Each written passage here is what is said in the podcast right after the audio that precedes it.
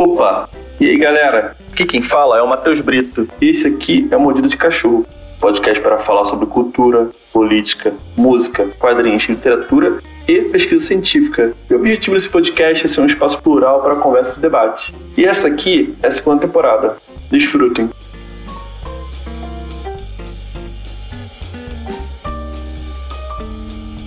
E aí, Gilberto, estamos já num clima de descontração que a gente estava conversando antes aqui. Cara, se apresenta para quem não nos conhece. Se alguém não nos conhecer ainda, né? Porque acho meio difícil, mas. Salve, salve, rapaziada que, que acompanha aí o Mordida de Cachorro. Uma satisfação tá aí. Eu sou o Gilberto. Atualmente tô, tô jogando de vida incerta nas internet da vida, mas estamos aí desde o tempo do Fotolog, então teve muito username. Pois é, o, tu usa vida incerta desde quando? Cara, eu, eu ali na, na época da Analisando Sara por 2008, eu fiquei com uma mania de tirar foto copiando uma pose que se pá ouviu o Marcos Mion fazendo, cara, que, que fazia tipo um VI com a mão, saca? E me deu essa brisa de, pô, já que eu tô fazendo isso em toda foto, vou inventar um nome de carreira solo que use esse VI dentro da, das possibilidades com VI, vida incerta foi o que eu achei mais maneiro. E eu sempre usei escrito tudo junto por conta do rolê emo mesmo, Alex on Fire, Kiss for Justice, né? Essa estética, assim. E acabou que depois que eu fui vivendo é, essa vida de músico, cada vez mais se tornou um nome que tinha a ver, assim. Tinha uma época que era bem bizarro, que se tu pesquisava a vida incerta no YouTube, o primeiro bagulho que aparecia era, era uns funkão proibidão, assim, um maluco com a camisa, camisa amarrada na cabeça, assim, tipo vida incerta. tá ligado? Caralho. Eu tava, caraca, será que eu vou ser relacionado ao crime e tal? Mas eu tô jogando de rapper, ser relacionado ao crime e até soma ponto na ficha. pois é. Mas aí, maneiro que eu, eu lembro de você usar esse, esse user há muito tempo, cara. Nem lembro quando, se você já usava antes é, de outra forma. Assim que eu cheguei no Twitter, é, eu cheguei a usar analisando Gil, que eu não cabia analisando Gilberto. Mas acho que, acho que eu entrei no Twitter em 2008, em 2009 já tava usando Vida Incerta. Pô, pode escrever, cara. E, pô, tu já citou aí na Lesão Sara, cara, mas eu, se eu não me engano, você teve uma, uma, uma parada de música antes. Ou, ou, ou, engano meu? Eu tive, eu tive a adolescência bem, bem do rolê murcho, assim, sabe? Eu, na verdade, um pouco antes do rolê murcho, a minha galera da oitava série, assim, já era uma galera bem envolvida com a música que me botou muito no new metal e umas coisas assim. Daquela galera eu comecei a andar com uma galera que era grunge e, e o pico que essa galera grunge colava em São Vicente era o mesmo lugar que a galera do hardcore colava. Então comecei a andar com umas bandas ali que eram o Hooligan 51, The Downhill, eram umas bandas da molecada que colava ali no Pier. Aí tinha, tinha umas de, de é, new metal também, tinha tinha ali uma galera que colava todos no mesmo pier em São Vicente. Dessa galera, eu formei a primeira banda de hardcore melódico, meio que ao mesmo tempo que me convidaram para uma banda grunge. Então eu, adolescente, eu tive essa banda chamada Disappointed, que era de hardcore melódico, que era com a atual vocalista da Black Jaw. E essa banda grunge que era chamada Hangover, que era, que era tipo assim, bem na bagunça, mas com uma galera que eu andava bem mais que a galera do hardcore. Uma galera bem, bem grunge suja, pinga com refri. Pinga com refri. Sim. E aí, então, no caso, mas essas, outras, essas duas bandas, elas tiveram alguma gravação? Teve alguma coisa relacionada a isso? Cara, a, a Disappointed teve a entrada de um guitarrista. Quando a gente é adolescente é embaçado, né? Existe um, um 880 muito interessante de não ter grana para gravar e depois tu pensar, pô, que bom que eu nem tinha dinheiro para gravar, que aquelas músicas estavam horríveis. Mas eu queria ter registro de várias coisas que rolaram. E teve a entrada de um guitarrista que um tio dele deu de presente uma gravação pra gente num estúdio aqui que era um dos, dos mais pica da cidade, assim, estúdio que Charlie Brown gravava e tal, que era um estúdio chamado No Name. E aí eu lembro que, pô, 2000 2003, 2004, a gravação era 500 reais, que era uma baita grana. Esse, esse tio dele bancou e a gente gravou com outro nome. A gente deu uma, uma ressignificada na banda ali, a gente já estava indo para esse lado mais metalcore, já tinha tido ali o contato com, com essa parte do rolê. E a banda passou a se chamar Unheld e tem uma música gravada, que é Unheld Novela, que inclusive é, chegou a interessar até um, um ano que era é, recém-saído do Envidust de querer tocar com a gente, mas ele logo viu que a gente era uma molecadinha que calhou de fazer um single legal, né? Pô, eu não soube essa história não, cara. Maneiro, hein? Sim, sim. Pô, me manda pra ouvir isso aí. Tu tem isso aí ainda? Mando, mano. É, cara, graças ao bom Jesus, a, a, alguma pessoa upou no YouTube há muitos anos atrás e tá lá. Inclusive, eu sempre falo, meu, eu preciso baixar isso daqui, porque vai que essa pessoa deleta, mas nunca faço isso. Putz, esse é o perigo. Também tem várias coisas lá minha no YouTube que outras pessoas postaram e eu, ah, tô deixando lá, não sei, nem fiz backup de nada, sei lá. Exato, eu perdi já muito vídeo de show ao vivo da Analisando Sara, cara. Tipo, Teve a época que a gente teve dois vocalistas, não tem registro em lugar nenhum. Tinha no canal de YouTube de uma ex-namorada do outro vocalista aí, acabou o relacionamento, acabou os vídeos. Putz. E... e falando em Ah, desculpa, te cortei. Não, eu ia, eu ia te falar que linkava, porque aí nessa banda, é, quando a gente gravou esse single, eu gravei os backing vocals e curti muito cantar. Eu sempre fui um baixista, eu era baixista nessa banda, né? E nas duas. E eu era baixista naquele lance de, ah, tem menos corda, então deve ser mais fácil. E a galera das bandas da rua, ninguém queria tocar baixo, guitarra era mais estiloso, então eu fui no baixo muito no, ah, vamos aí. Então eu era um péssimo baixista, mas na hora de gravar os backing vocals eu me diverti muito, assim, e curti demais. Eu era um dos poucos moleques da, da galera do Pia que berrava, então quando a galera queria tocar alguma coisa que tinha berro, me chamava para participar. E aí me deu esse, esse insight de, mano, eu vou formar uma banda cantando, sabe? E na real nem era cantando, era aquele formatão clássico que, que a própria Marcha das Árvores é, teve muita influência, que é tipo a galera que tá tocando algum instrumento, canto melódico, e eu solto, dava os berros, sabe? Então é, foi meio que linkado a essa banda, assim. Comecei analisando Sara, tipo, em 2006. Isso. É, isso que eu te perguntar quando tinha começado, cara. Eu vou conhecer vocês foi em 2008, 2009, uma coisa assim. Então a banda já existia há mó tempão, né? Os padrões da gente que era novinho, era, era mó tempão. E a gente se conheceu num rolê muito emblemático que, que envolveu muita gente de, de, de diferentes pontos, né? Naquele show tocou até ponto nulo no céu, eu não sabia. Fui ver depois no flyer lá, porque... É, eu, eu tô ligado, cara. É, foi naquele aquela viagem para Florianópolis, né? E isso, o rolê do metalcore tem um envolvimento muito grande com o cristianismo, né? Lá, acho que lá fora nem é tão gigante, mas muita gente copiando a vibe das bandas lá fora acabaram associando muito isso na, na adolescência ali. Inclusive, a gente tem vários amigos que seguiram um caminho muito legal dentro dessa, dessa parte de igreja, de fazer um rolê missionário. Assim, eu sou zero ligado à religião, mas eu acho muito legal a influência positiva que essa parada acabou tendo na vida de uma galera. E aí, por conta disso, e pelo Analisando Sara, ter umas letras ali meio PMA disfarçado de Dance é, a gente era muito chamado para esses rolês de igreja e era um rolê de igreja, assim, era, era uma organização de, de, de uma galera que estava é, de São Paulo junto com a galera de Floripa, né? E eles organizaram um busão que saía 100 reais para cada pessoa que ia no busão é, ir até Floripa e voltar e tinha alimentação lá e tal, assim. Então foi. A gente, cara, molecadinha, foi um bagulho muito foda. E aí rolou a parada que foi para obrigar a gente a criar amizade entre, entre todos que estavam no busão. E o busão quebrou, né? Caralho, bicho. Que trauma aquilo ali, né, bicho?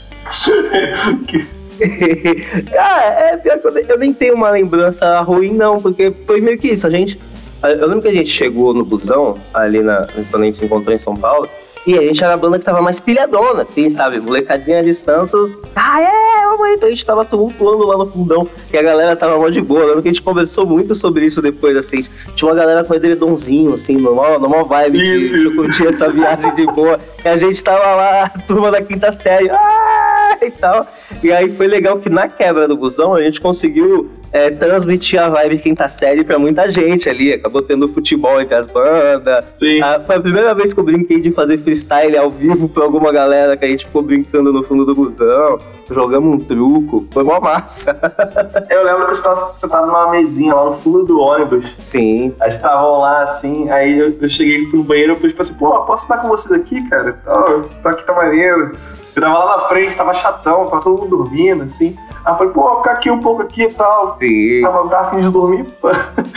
Aí, caralho, foi, foi, foi maneiro pra caralho que depois disso a gente ficou conversando direto todo dia, né? MSN, todo dia. Todo dia. Exato, criou, criou uma relação com uma galera e, mano, o bagulho que. Sim. Primeira coisa que eu, que eu pensei pra falar, assim que você me convidou, é que é, é, esse tempo de Fotolog e Twitter, a gente não tinha um convívio muito de áudio das pessoas, né? A gente não sabia como as pessoas falavam. A gente trocava ideia ali, mas se você digitasse Migo Chase, a gente se entendia na internet. Quando a gente te conheceu, tu tinha um level de carioquês muito hard pra nós, assim. Era um bagulho que, mano, tinha várias gírias e várias frases que a gente não entendia. Não entendia. então eu lembro que quando a gente tava a, a, primeira vez que tu veio pra cá, que a gente tava ali na sala da Daniela conversando, que a gente já tinha um, um, convívio de uma cota, falando várias frases, passava no ar, assim, ó, quando saía, algum virava pro outro. entendeu o que ele quis dizer nesse final? ah, isso aí eu não sabia disso aí, tá vendo? Pô, caramba, é fogo, né, cara? O, mais alto level de karaokê. Porque foi muito antes da gente criar né, o, o, o, hábito de tocar na Planet e tal. Essa parada toda foi acontecer lá para 2011 e 2012. Foi bem antes, cara, que depois, depois que começamos a tentar viabilizar um, algo, né, de fato. Antes a gente só ficava conversando e às vezes eu ia eu vim pra São Paulo aí eu ia visitar vocês tal, queria estar junto. E mais pra frente, juntos, a gente fez acho que o rolê mais DIY que a banda já chegou a fazer, porque a gente fez uma tour, é, nós, vocês, a marcha, mas era 09, né? A, a banda do Batera? Isso, Manuador, sim. E, e a gente alugou uma doblô pra fazer isso ser viável, levando os equipamentos, viajando por nossa conta, sem precisar ter van e tal, assim. Então foi uma experiência muito única também, assim, um bagulho que eu eu guardo muito, que foi o mais longe que a gente conseguiu fazer de banda gringa que, que viaja vários dias tocando. É, vocês também fizeram antes de tirar é um lance fazendo no sul, uma coisa dessa? Só que de ônibus, né? Cara, é, a gente foi na real. A parada de você ter banda jovem é bom que os pais apoiam muito, né? Então os pais da guitarrista é, levaram a gente pro sul, mas levou quem coube no carro, então levou três. E dois foram de ônibus a gente, cara, inclusive aí conecta com o Nens, né? Foi quando, é, é, ó, quando a gente foi para esse show que nós fomos juntos pra Floripa, como o ônibus quebrou, a gente chegou lá de final e tesourou o set de todo mundo, né? A galera teve que tocar quatro, cinco musiquinhas no máximo, rapidão. E na hora que a gente foi tocar, tinha queimado o amplificador e tinha que mandar a guitarra direto pro PA. E na época a gente não entendia nada da parte de áudio das coisas, então tinha que trocar uma chavinha na pod do guitarrista para ser em linha. Então a gente perdeu uns 10 minutos para resolver isso. No fim das contas, a gente tocou três músicas. Só que foram essas três músicas que criaram a ponte de diálogo com o Suan, que, que tinha a banda é, Look at Your Father. Hoje em dia, como é, como é que é o nome da banda que ele tem hoje em dia? Touching Glaciers. Isso, a Touching Glaciers. Então o Suan viu a gente ali, criou essa ponte e o Suan que foi a cabeça que organizou todo o lance da, da tourzinha pelo sul. E, cara, a primeira cidade era Jaraguá do Sul. O Nens é, seria o responsável por buscar a gente. Cara, a gente chegou de carro lotado de equipamento, assim, descemos. O Nens colou, eu não lembro, era tipo um palhozinho branco, assim. Só que ele não colou pronto para buscar a gente. Ele colou ele e mais seis caras dentro do palio, assim, tipo. É impossível ele, ele, ele levar a gente, sabe? Ele tomou um esporro do pai da Daniela. Caralho! é, tá ali, pô, nós vem até aqui do estado de São Paulo para chegar aqui, você não tinha a mínima condição de levar a gente. E aí a gente foi seguindo o carro do mês até o pico do show, que também era emblemático, que era uma casa de show que tinha tipo um lago do lado do palco, era bem no meio do mato, assim, e a parada é o, o, o, ponto turístico relacionado ao rock que existia na época em Jaraguá do Sul era um, era um cara chamado Bananeira, que ele subia no palco e plantava bananeira enquanto você estava tocando. E a gente, glória a Deus, tem foto com, com o Bananeira, porque ele não, não tá mais entre nós. Caralho! Ah, esse era o grande ápice. Antes de existir o bar do Nens em Jaraguá do Sul, você se divertia buscando onde o Bananeira estaria. O Bananeira? é, muito doido, né? e, putz, eu lembro que essa tour eu tava, tipo, namorando há um mês, tá ligado? Eu nem queria ir, porque eu tava naquele love de quero curtir com a gata aqui. E aí a gente chegou, é, eu lembro que o baixista da banda do Nens chegou pra mim e falou: Mano, você quer beber alguma coisa? Falei, caraca, finalmente chegou o momento de ser rockstar. Falei, quero. Ele, pô, mas vai ter que pagar, porque o bar é consignado. Aí é fogo, né? É, mas foi muito legal. Foi muito legal, era, era a gente, Dancing Ghosts, a outra ordem, e meu, a banda do Nens é caoticagem extrema, né? Os caras subiam em tudo. É, então foi uma experiência muito louca. Teve é, o lugar que a gente dormiu nessa tour era uma casa arrumada por algum integrante da banda Nens também, que era em outra cidade e era um baita sítio sinistro, que a gente dormiu os cinco da banda na mesma cama. Foi toda uma história assim de, de como é os bastidores na vida do rock. Mas foram, foram três dias muito loucos, que a gente tocou é, em, em Jaraguá do Sul. Aí no dia seguinte foi em Blumenau e tava tendo Oktoberfest, então foi um choque cultural mesmo, assim a gente vê uma cidade tão lotada de turista e tanta coisa acontecendo.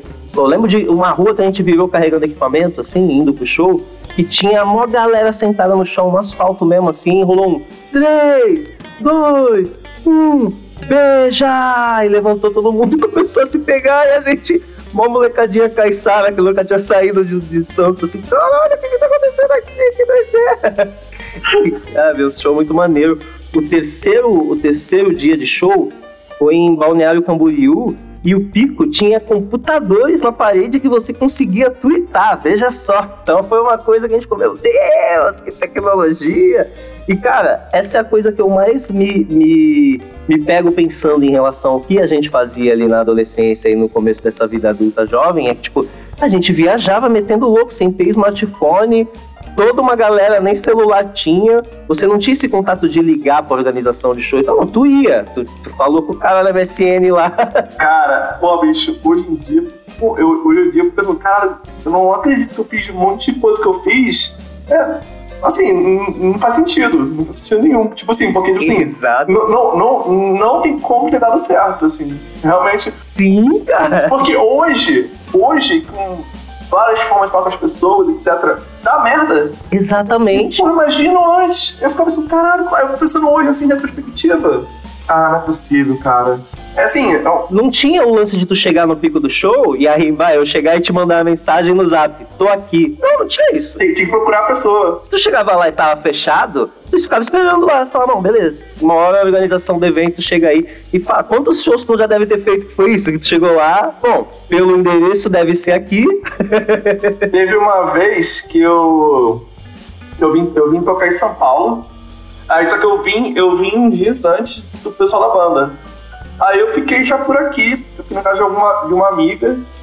É, aí depois a gente foi junto, junto pro, show, pro local do show. Aí quando chegamos lá, tava as bandas lá na frente. Aí, aí ficou muito bom esperando. Depois descobriu que não ter o show, porque o, produtor não apareceu. Então, assim. Aí eu falei assim: eu tô aqui, sei lá. Não, sei lá, né? Caralho, foi. foi é. A gente já foi pra Curitiba e chegamos lá assim que o evento acabou. Assim, cara, tá, o cara apagando a luz, assim, pum, e a gente chegou, opa! E aí, mano, já era. Caralho. Era, isso. era um tempo que não tinha um contato muito grande, assim, com as pessoas. E, meu, esse, e esse dia foi maravilhoso, porque o cara ia dar uma ajuda de custo pra gente. A gente nunca chegou no level ter cachê, né? Era sempre uma ajuda de custo de alguma coisa. E o mano tancou a ajuda de custo que ele falou que era verdade. Falou, não, tá aqui. E na época era, sei lá, 600 reais, que pra molecadinha ali fazia mó diferença na grana da van, né? E aí o que a gente fez? A gente passou a noite em Curitiba andando. Tá bom, pô. Caraca, mas bicho, que faixa astral isso, né? Mas de chegar no local e tá fechado já, ou não rolar, caralho. Sim. Mas, cara, a- ao mesmo tempo que era uma baita loucura entre jovens, assim, eu não sei se com você rolou a mesma parada, mas, tipo, é, ué, um moleque de quebrado e tal. Eu já dormi na sua casa, então sei que você também é.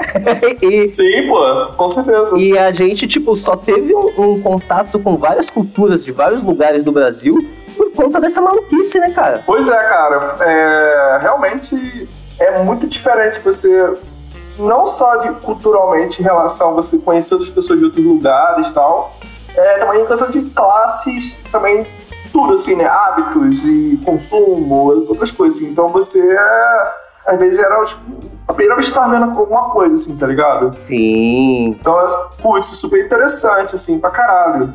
É, então, realmente, muita coisa que eu fiz foi por causa de, de rock mesmo, né? De, de Não o rock, na verdade, a música em si, né? Porque. Eu ia falar exatamente a mesma coisa, cara. É, então, hoje em dia eu, É. até brinco de não gostar de rock. Mentira, eu escuto pra caramba, é mais pelo meme. E, e tipo, É mais pela música, né? exatamente, foi a música que me conectou a toda essa parada, assim. Sim. E acabou que anos depois eu fui estudar áudio mesmo e entender o quanto é abrangente essa parada, assim, né? O quanto meio que tá em tudo. E o quanto cultura é uma ponte para várias coisas, né? Se eu, acho que se hoje eu tenho uma, uma consciência política bacana, uma consciência social maneira, eu, eu sei o, o mínimo de se respeitar o próximo e não e os últimos anos não foi um choque cultural tão grande para mim entre as pessoas estarem estando mais ativas em relação a, a respeito mesmo, né? A, a- a- as diferenças e as minoridades, foi por conta do hardcore, foi por conta de ser murcho. Foi, foi o Days of lá atrás que me fez querer colar nos shows porque aquelas letras falavam comigo por conta de eu ser um, um, um moleque ali decepcionado com desilusões amorosas. Mas isso me trouxe vários valores, né, cara? Vários valores. O fato, o fato de eu ter tido uma banda vários anos com uma mina na guitarra fez eu enxergar ela passando por vários machismos bizarros que não tinha a menor necessidade, sabe? Em todo palco tinha algum homem que queria saber regular melhor que ela, o, o amplificador dela, tá ligado? Então é, é- tem um valor muito grande dentro dessa, dessa parada de ter sido maluco, que começou no Fotolog ali, que começou de, de, de um sentimento de pertencimento, né? Tu em algum momento, quando tu começou essa parada de ter banda, tu tinha alguma ilusão de viver disso? Cara, eu, eu nunca pensei nisso, tipo assim, de, de viver de banda, porque logo no começo, assim, eu já vi que, tipo assim, pra, pra, tipo, pra parada virar de fato, precisa ter dinheiro, assim. É, pra parada virar de fato, assim. Então, tipo assim, eu vi que os, os caras que estavam nos melhores shows, estavam nas melhores paradas, fazendo as melhores coisas, fazendo uns clipes mais foda, é, gravando as paradas de qualidade melhor, os caras tinham dinheiro pra, pra produzir aquilo ali, o que na, na época fazia toda, toda a diferença. Hoje em dia, tu consegue até fazer com uma parada mais baixo orçamento, fazer uma parada maneira, a tecnologia. A tecnologia hoje veio pra poder estar facilitando muita coisa, mas, tipo assim, ah, é, final dos anos dois- 2000, começo dos 2000, ainda era um pouco difícil, assim, pra você fazer uma parada com qualidade. Aí eu ficava vendo, eu pensei, ah, bicho, já que. Já que não vai é, fazer só por rock, por diversão mesmo, então, bicho, vou tacar arados, tá ligado? Então foi meio, meio isso, porque eu, tipo, na época. Até muita pessoa fazia isso, né? Ah, eu trabalhava, estudava, trabalhava de dia, estudava à noite, e as coisas eu fazia no negócio de banda é, nas horas vagas, assim. Então nunca foi, nunca tive a parada assim de pensar assim, não, agora vou me- mergulhar de cabeça. Talvez se eu tivesse feito isso, quem sabe, se tivesse mergulhado de cabeça, talvez, quem sabe, poderia ter rolado alguma coisa, isso aí. Tu, tu tá com quantos anos, Matheus? 32. Ah, é, a gente é bem, bem pertinho, eu tô com 35. Ah, pertinho, pô. E sabe uma, uma parada que rolou comigo, cara? É a, como a gente tinha muito menos contato com, com o que existia a mais da vida da galera das bandas, a gente tinha, tipo, uma foto por dia no Fotolog, ou, né, mais pra frente as tweetadas, ou a galera que tinha Fotolog Gold, que era seis fotos por dia. E a, o que eu vivi de 2004 a 2007, 2008, assim, que eu era muito mais público e muito mais é, envolvido em, em querer fazer parte, mas não fazer parte, eu acreditava muito que todo mundo vivia daquilo. Claro que tem, um- tem um recorte de, de a gente ter sido adolescente na época que o rock era uma parada na moda, né? Por mais que seja ali mais, mais nichado no lance do emo, a galera adolescente queria fazer aquilo tal qual o adolescente hoje queria fazer trap, né? Então era uma parada que tava ali meio que todo mundo querendo correr atrás, mas eu não tinha a visão de que, sei lá, de que, de que o, o Tielo do Days of Days tinha que ter um estúdio pra sobreviver, tá ligado? Pra mim, o cara conseguia ser rockstar. Eu, eu ia no show do cara final de semana aqui, tava lotadão pra mim, com as 400 pessoas que estavam ali, que não é nada, né? E, e, sabe, o cara tava ali, pô, no palco, era mó vibe, eu falei, meu, é disso que eu quero viver. E demorou muito pra cair a minha ficha de que não dá pra viver disso. Hoje em dia, isso serve como um portfólio pra você conseguir sobreviver em, em outros pontos, assim, né? Mas é, é uma parada que eu, que eu acho engraçada de se pensar. Como o recorte de rede social já mentia pra mim muito antes do que existe hoje em dia de Instagram, da galera mentir um lifestyle que na real não tá vivendo, sabe? Pois é, curioso que você falou assim. É que eu não, eu não lembro, assim, na adolescência, se eu pensava muito a respeito disso. Eu só via a galera tocando lá e tal. É, eu não, não lembro de pensar sobre isso, mas eu me lembro que assim comecei a, a ter banda e comecei a me envolver mesmo, eu comecei, comecei a conhecer as pessoas que tocavam no lugares que tocavam junto comigo, e eram pessoas de outras classes sociais distantes, assim. E eu conhecia pessoas, tipo, fazer amizade pelo rock ali, pela música e tal, mas que realmente não tinha nenhuma conexão. Aí eu comecei a ver, eu falei, puta, realmente esse cara vai chegar aqui com. Vamos chegar no local do show, o cara vai chegar com um amplificador e, e as paradas fora ali, com, com, com, com, pessoas trabalhando com ele ali. Então tem, tem uma parada diferente ali, né? Aí eu pensei, putz, realmente. Aí eu comecei a é, me ligar mais nisso, né? Aí eu vi assim, não, tá, realmente rola uma grana. É, vamos ver como vai ser isso, né? Mas quanto mais eu cavava pra poder ver como é que funcionava esse lance de, pô, como é que faz pra rolar grana com isso? Aí eu vi que, tipo assim, o buraco era mais embaixo, assim, caralho, eu, assim, ou essa galera, ou a galera, tipo assim, é, é, trampa com outras coisas, e tipo o rock o, o rock a música no caso a música é algo que é, é um extra então a pessoa consegue ter um, uhum. uma atividade de, de grana para poder manter aquele lifestyle dela pô, legal, pô, maneiro, cara. E na, verdade, tudo que eu falo nem é uma crítica a essas é, pessoas, pessoas, nem pra citar uma pessoa específica, mas é situações. Nem é uma crítica porque realmente, se eu, se eu tenho grana, eu vou usar grana pra, pra fazer a melhor forma possível. Sim. Então, não é crítica, é mais a questão de fora que não, não tinha grana pra fazer aquilo, eu falei, putz, existe uma diferença, mas nem é uma crítica. Eu vi que se, olha, a pessoa tá fazendo o trampo dela e nada contra, assim. Tô só, só citando aqui os pensamentos da época e tal, assim. Sim. Não, cara, aqui o rolê, o rolê emo, aqui o rolê emo, você conhece, você conhece Santos, né? O rolê emo acontecia no Gonzaga, que é um bairro classe média alta da cidade, assim. E é, e, mas acabava centralizando galera que vinha meio que da cidade toda tá ali. E quando a gente era adolescente, a gente meiava refri por igual no extra, assim, sabe? A gente dava rolê estacionamento do extra, ficar trocando ideia de, de bobajada. Ah, vamos tomar um refri? Vamos. Todo mundo botava uma moeda. Então, cara, eu não enxergava o recorte social, acredita? Eu, sei lá, me, eu me sentia parte daquilo, porque a gente consumia coisas ali de um nicho. A gente foi vendo o emo virar uma moda, acompanhando ali desde a galerinha do underground, sabe? A gente tinha aquelas carteirinhas de o vi PNP de disco primeiro. assim. e, e acho que é muito legal eu não ter, é, acho que o, o preconceito com diferentes classes, assim, porque me trouxe muita cultura e é muito legal o, o inverso dessa galera que tinha mais condições de fazer um rolê mais de boy, mas que preferia estar tá ali na rua, sabe? Sim. Vivenciando com a gente, assim. Isso me acha maneiro, porque tanto é que, porra, eu vou lá agora e rolê podre, assim. E tinha uma galera lá que tinha grana, que ela tava de boa, assim. Porque queria estar ali porque gostava do rolê, gostava das pessoas que estavam em volta, né? E então é bem interessante isso realmente. É, e hoje eu tenho muita consciência de que se analisando Sara foi uma parada que conseguiu fazer um barulhinho dentro do nosso underground, conseguiu. Uma, uma, coisa que eu percebi, né? Quando a banda acabou, a, a banda era a minha vida, eu tentava o máximo possível para fazer aquilo dar certo. Mas quando acabou, que eu enxerguei bem o nicho minúsculo que a gente era, sabe?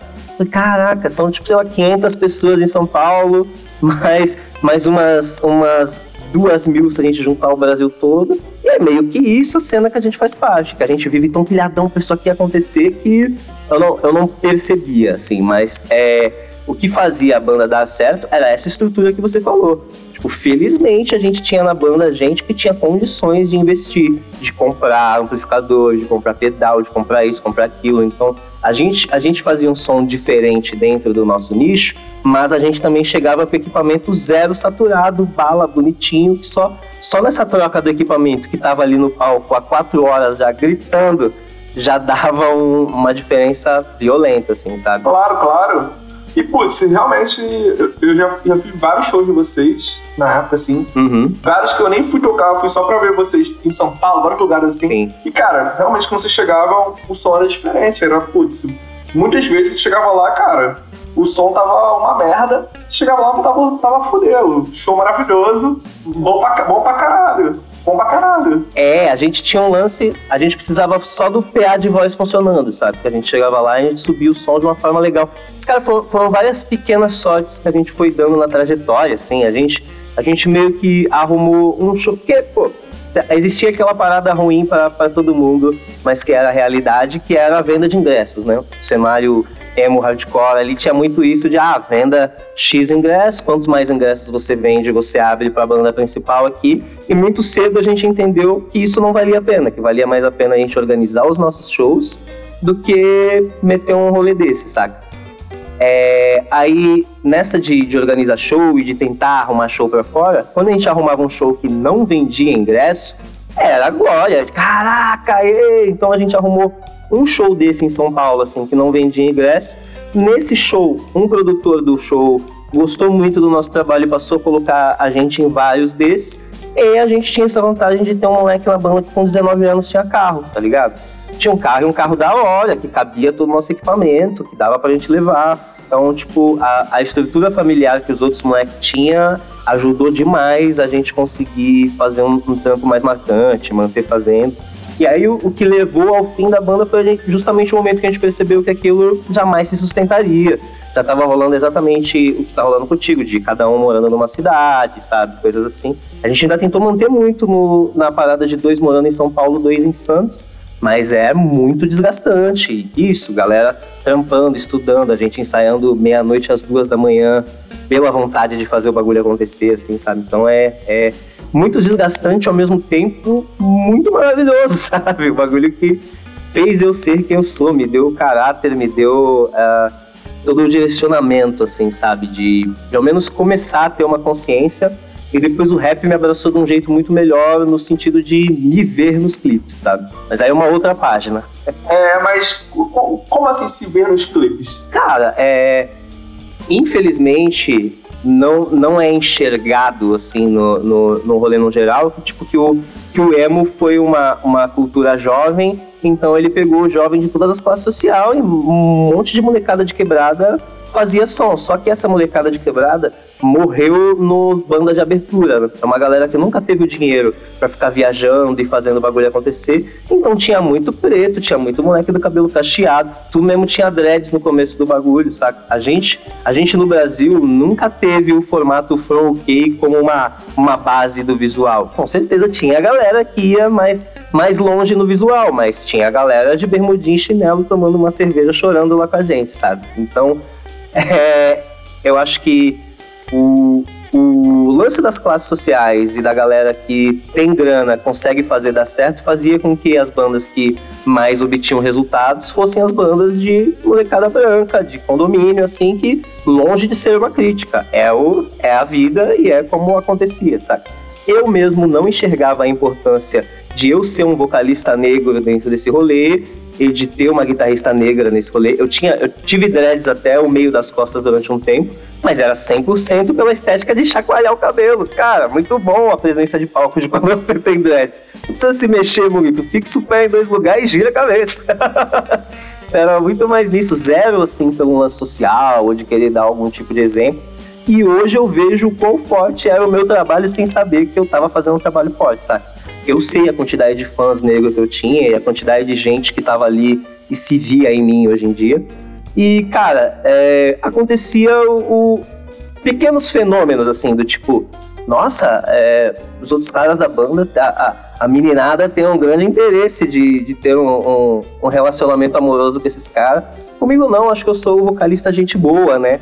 Não, é, é o, eu, eu, até converso com amigos que existe uma pequena mudança assim em, em, peças publicitárias e tal, de hoje em dia ter muito mais negros, de ter essa, essa preocupação de, de visibilidade e inclusão, mas isso é capitaneado por molecada de agência, ainda não é a nossa sociedade, né?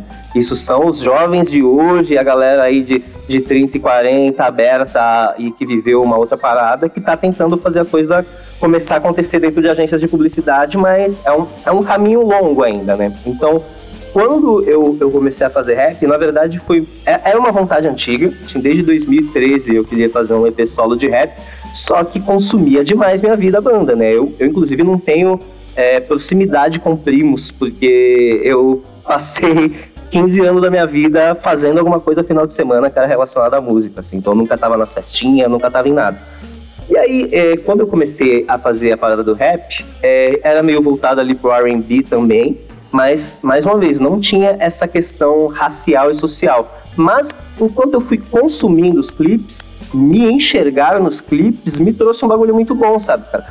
Já me trazia um bagulho muito da hora ter o, o Travis McCoy do Gym Class Heroes dentro do, do rolê é, emo da gringa, mas era tipo só um cara só pra mil cara de branco de franja, que era a representação da gringa, saca? Então, dentro do rap, isso me fez muito bem, me trouxe muita autoestima, assim, sabe? De, de me achar mais bonito. E aí, em, em 2019, eu fiz um curso de áudio aí em São Paulo e o metrô de São Paulo me fortaleceu mais em relação ao meu cabelo, sabe? Eu via vários negão chave com cabelão solto mesmo, e é isso. Eu falei, cara, pode crer, eu tenho um cabelo mó da hora, e eu, eu fiquei vários anos meio preso nessa brisa de, de alisar por conta de, de imagem de bandas gringas que eu gostava, ou então fazer dreads, porque essa era a forma que eu achava que grande ficava legal. Sendo que, pô, meu cabelo é meu cabelo, não não existe diferença nenhuma no meu cabelo pro cabelo de outras pessoas. Ah, existem diferenças, mas não existe nenhum demérito, né? Sim. E então isso foi se tornando muito forte para mim. E aí, dentro da minha própria arte, como eu, desde analisando Sara, eu acabo é, falando sobre depressão de diferentes pontos de vista, assim, antes era mais PMA e hoje é mais tapa na cara mas é, eu, sempre, eu sempre tive é, essa parada de poder ajudar o próximo a se sentir bem dentro do meio com a minha arte. E dentro desse revival emo e dentro do que a galera tem feito hoje em dia, eu fico batendo forte nessa tecla de rapaziada, lembre-se dos pretos que tava lá, lembre-se da galera diversa. Não, vamos fazer um revival baseado em front que nunca foi isso, sabe? Então, o rap me ajudou muito a construir a autoestima que eu quero passar, assim, uma galera mais dentro do nosso rolê, que é muito doido, assim. Eu vejo muita gente que era do nosso rolê, que foi pro rap e tem a vergonha de dizer que era do nosso rolê, simplesmente porque tem a, é, o, o, medo de ser associado ao homossexualismo, que era isso que acontecia, né? O emo rolava uma homofobia gigante de que é tudo viado e, pô, qual é o problema de alguém te achar viado, né? Não tem nada a ver. Não, uma coisa não tem nada a ver com a outra, então é, eu quero muito conseguir com a minha arte dialogar com rappers maiores hoje em dia e fazer com que eles falem abertamente, pô, pode crer, eu curti um Paramore pra caralho, pô, viu o NX0 até umas horas. E é impossível tu não ter sido impactado por isso no nosso país, sabe? Impossível, cara. É... Sobre citar pessoas que não querem se vincular, tem o Rafa Moreira, né? Que era da. Cara, o Rafa Moreira era do nosso rolê real oficial, né? Sim. Ele, ele, ele, não era do da Life to Live? Life to Live, exato. Isso, pode crer. Cara. Eu, porra, Life to Live é uma banda que eu gostava pra caramba, cara. Achava muito foda. E a Life to Live veio ali do tempo do Glória mesmo, né? Tipo, eles Sim. são uma raiz metalcore São Paulo, só que era esse, todo esse papo que a gente conversou. Molecada de quebrada de Guarulhos que não tinha grana pra se gravar com qualidade e tal. Eles têm aquele CD Mega Roots, né? Que tem lá. Eu tenho 10 motivos pra fugir daqui. Muito é, bom. Pô, muito bom mesmo. E, e eu, cara, é muito louco como agora o assunto vai se conectar. Eu conheci a Life to Live pesquisando sobre alisar cabelo no Orkut. Eu cheguei na comunidade deles que eles estavam se zoando sobre usar Enê Renagel no cabelo que eles tinham tudo cabelo lisão preto. E aí, mano, eles tinham um visual avançado. Eu e os moleques da minha rua achava eles os mais brabos de visual, assim, sabe? Eles tinham, cara. Porque eles tinham acesso à galeria do rock, Sim. a calça apertada já naquela época ali, então... É, porra, e já quando, quando eu vi esse, quando comecei a... Eu gostava de bandas gringas e tal, desse tipo de som. Depois de um tempo comecei a fazer, putz, bicho, não é possível que não tenha banda brasileira fazendo esse mesmo som, cara. Comecei a pesquisar, comecei a chamar as bandas, aí uma das bandas que eu achei foi a Life to Live. Uhum. Já existia um tempo já, falei, puta, cara, maneiro, cara. É maneiro, assim, e a gravação nem era legal, mas eu gostava, tipo assim, de independente de qualquer coisa, porque eram, eram bandas brasileiras cantando em português puta, bicho. Existia aquela primeira que era muito rootzona. A primeira que deu uma viralizada era O Direito Se Foi a Desgraça, né? Putz, eu não lembro de nome. Tu falou na gravação ser meio pá, eu lembro, cara, que era bem sujona a gravação assim mesmo, mas era isso, eles estavam fazendo. Eu, eu lembro que eu esperava que eu ouvia assim, eu falei assim, putz, comparava com a gravação da gringa, putz, isso aqui é zoado, mas, bicho, mas eu, mas eu, eu botava eu gostava mais ainda por ser uma parada que, assim, eram pessoas próximas de mim, teoricamente, fazendo, tá ligado? Sim, era muito fácil a gente se conectar pelo que existia na época de Fotolog, Orkut e tal. E, Sim. E a Life to Live é muito importante pro, pro emo metalcore post-hardcore de São Paulo, que ramificou em várias paradas. O Life to Live tinha a galera que formou a Phases, tinha mais a galera de Guarulhos ali que era do mesmo rolê, que acabou entrando no Savante Inc. Sim. Né? Tem, pô, tinha além do Rafa Moreira. Mandar um beijo pro Moá aí, não sei se vai ouvir, mas, porra, brabo. A Moá, brabo, brabíssimo, brabíssimo. E também um beijo pra Dani, que eu ia mandar antes. A Dani, saudades da Dani. É, dormi, dormi na casa dela lá, foi bem legal. E, putz, saudade de vocês pra caramba, bicho. E, putz, aí você citando essas ramificações e também falando sobre. E, continuando falando de, nem sobre classe, mas sobre raça. É, mas em algum momento você achou que você se sentiu assim, é, menosprezado ou teve ou sentiu vítima de algum racismo referente ao rolê que você fazia? É, não sei, não sei como como como seria é, seria visto isso na, naquele momento, que nem era, não era coisa que era falada, né? Era, era uma parada meio assim. Uhum. Enfim. Eu tinha, eu tinha, eu tinha algum, alguns desentendimentos com galera de hardcore por conta do jeito que eu cantava, sabe? Eu sempre cantei o agudão igual menina e sei lá, os caras se incomodavam com o simples fato de eu não estar dentro do padrão, de estar ali. Tá ligado? mas nunca foi uma situação racial, assim. Mas com a, a Daniela rolou umas paradas pesadas quando ela fez a transição capilar, sabe? Eu lembro de tweet de gente falando: ah, essa mina da Analisa Lussara só era bonita de cabelo liso. Cara, uns bagulho assim que. Mas, mas é, é, é isso que eu te falo. Eu ouvi até a, a Thaís Araújo falando isso no podcast do Mano Brown. Eu não me enxergava como negro. Tá Por mais que, putz, meu pai sempre pesou de que eu tinha que fazer as coisas duas vezes melhor por ser negro, por já existir milhões de coisas na sociedade. Teve sempre as pequenas coisas que todo preto passa, do segurança que segue no mercado e pipipi, popopô, mas dentro do nosso cenário sempre foi um cenário seguro e, e acolhedor, sabe? Eu sempre me senti bem em casa, com toda a galera ali. Porque é isso, por mais que tivesse vários boyzão envolvidos, os picos pra tocar era só buraco, tá ligado? Então tinha muito público de quebrada, muito molecadinha mesmo que fazia maior esforço para juntar cinco reais e conseguir colar no Luar Rock Bar ali, saca? Colar nos picos. A própria Planet, que, pô, geral fala mal e eu amo. O bagulho era sensacional. Eu também, cara. É, eu não sei o que a galera espera, né? Eu não consigo desgostar. É que, tá, é que acho que muita gente que fala, que reclama, a maioria era, era público uhum. e, e a galera que realmente não tinha ido em outros locais, em outras cidades. Mas eu já, eu já vi banda reclamando. Eu já vi banda reclamando, mas tipo assim, é... o bagulho era maravilhoso. É... Eu achava bom pra caramba. A mesma fita que chegou a colar no Cerveja Azul aí em São Paulo? Sim. Não, a galera fala malzão Cerveja Azul também. Fala, você tá maluco? O bagulho tem dois ambientes estileiro, tem palco. Pô, ter palco é um bagulho já mágico. pois é, cara. Tinha palco, tinha um bar. Exato. Tinha sei lá, tem, tem, tem um lugar pra mesa de sol. É maneiraço. Sim, sim. Então eu não entendo. Eu não, pô, a Planet pra mim foi onde eu fiz os melhores shows da vida. Então, sei lá, faz parte meio que do rolê, assim. O, o Roots da parada, inclusive, tem, tem várias histórias de galera de grana que botou muita grana para fazer acontecer. E quando aconteceu, não aguentou, porque, tipo, pô, nada a ver esse bagulho de ficar viajando amassado em van.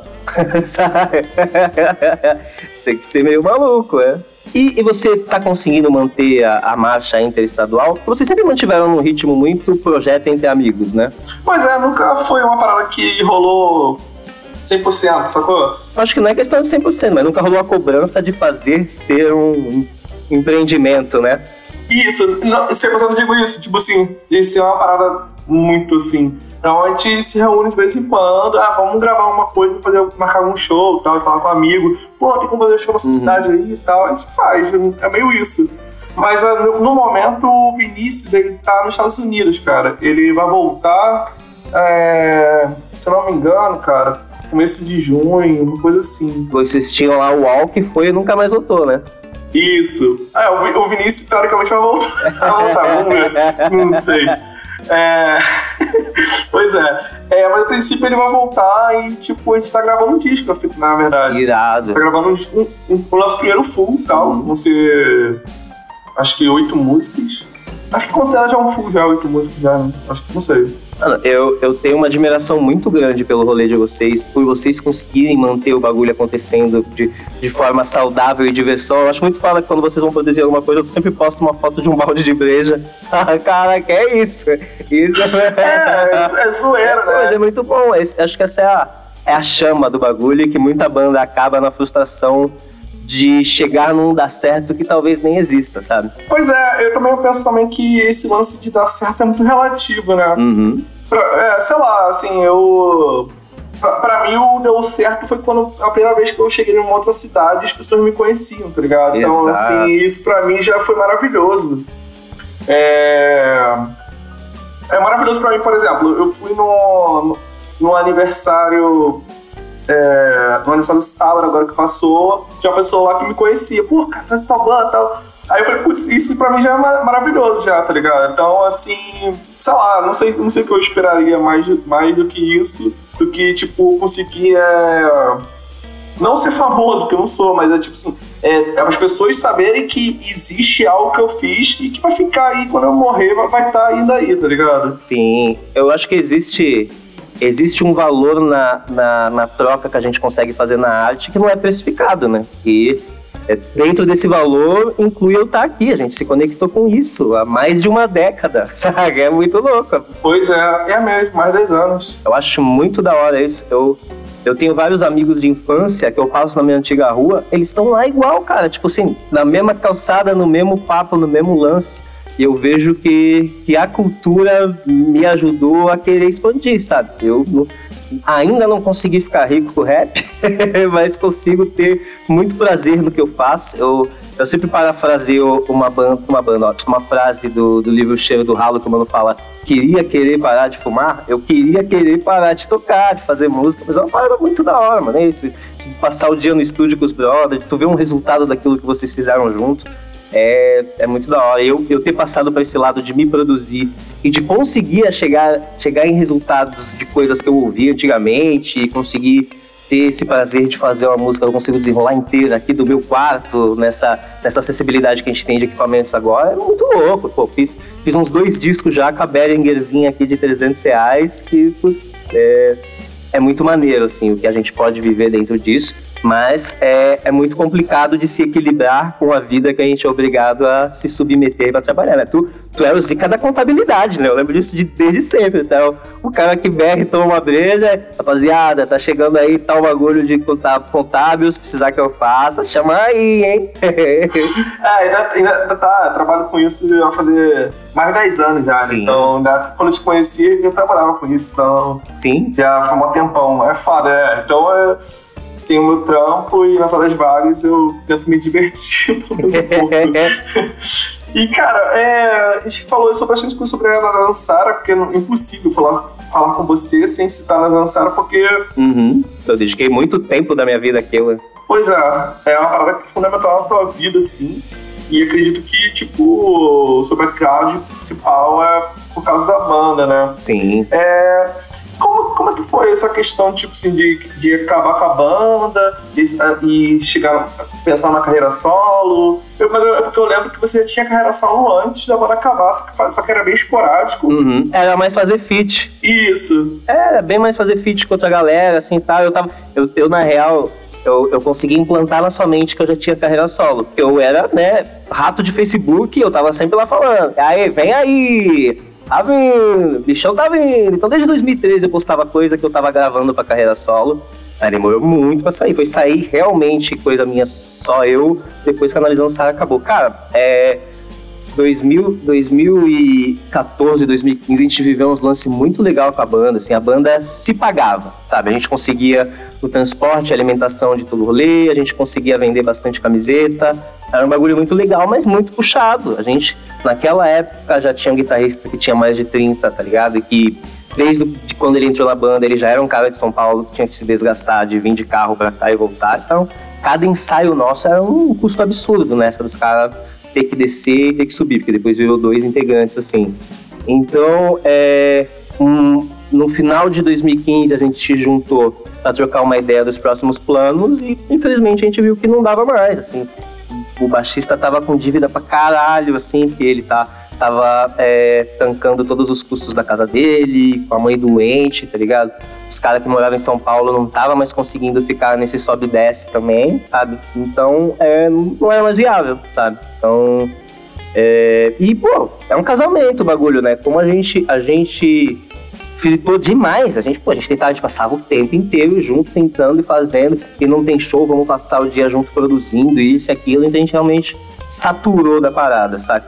Eu dei uma saturada também a quantidade de críticas que existia em relação à minha voz, e hoje eu enxergo um recorte é, racial em relação a, a eu me considerar uma influência para mó galera que tá no rolê aí. Eu eu tenho a visão de que eu fazia ali um bagulho na, na linha do Anthony Green e eu me considero o Anthony Green Caissara do, desse rolê, tá ligado? Não é porque eu não me dedico mais a, a fazer a parada para esse lado de som, de post-hardcore, que eu perdi o que eu, o que eu considero que criei nisso aí. Então é, é, é uma relação meio maluca que eu tenho com o rock, assim. Por isso que eu falei lá no começo de que eu falo que eu odeio rock, porque é, pô, eu fazia parte da vida de muita gente real. Até hoje, analisando Sara, tem bastante ouvinte mensal lá, nunca diminui dos 500 ao menos, assim, sabe? E, e hoje eu sinto que o, que o rock não me enxerga por conta de eu não fazer mais rock, assim, sendo que eu cresci nisso, estava sempre nisso. A gente levantava muito essas bandeiras de união underground, e vamos fazer junto, vamos acontecer, sabia cantar a música de todo mundo. Então eu confesso para ti que quando eu comecei a carreira solo, eu pensei, pô, super inocente, assim, falei, mano, todas as bandas aqui que eu sempre ajudei, que eu sempre corri junto, vão compartilhar meu som, assim eu vou chegar no, na molecadinha atual e vrau! E nunca aconteceu isso, né? A partir do momento que eu, eu já fazia um som que não era tão metal e hardcore pra galera que andava com a gente. Quando eu passei a fazer um bagulho R&B rap, aí eu dei uma morrida, claro tô, né, hiperbolizando a situação. Eu tenho uma caralhada de fãs que seguem comigo desde 2000 e Orkut, mas eu sinto um pouco disso, assim. Eu sinto que se, se eu vier com uma banda de rock, vai rolar um caralho, Giba, pode crer. Ele era foda na analisando Sara, mas eu considero que eu sou muito mais foda hoje em dia dentro do rap pela quantidade de coisa que eu faço. De, pô, analisando Sara funcionava muito por ser uma produtora, cinco caras fazendo várias coisas. E eu virei a produtora de um homem só, fazendo o bagulho e, e eu sinto meu som muito mais próximo do que é o novo emo e do que está sendo considerado o novo emo lá fora do que é a galera querendo fazer hardcore melódico como 10 anos atrás aqui, sabe? Então, eu ainda tenho a esperança de chegar no adolescente e pular todo, toda a questão do rock que, que tá à minha volta, de chegar a um novo nicho já superei essa decepção de achar que todo mundo era família da estrada. E não era, era tipo, de alguma forma, uma troca de conveniências para muita gente, né? Quando você tá ali em destaque em algo, a galera te procura. E, e acabou trazendo muito é, sentido porque eu boto na minha música, sabe?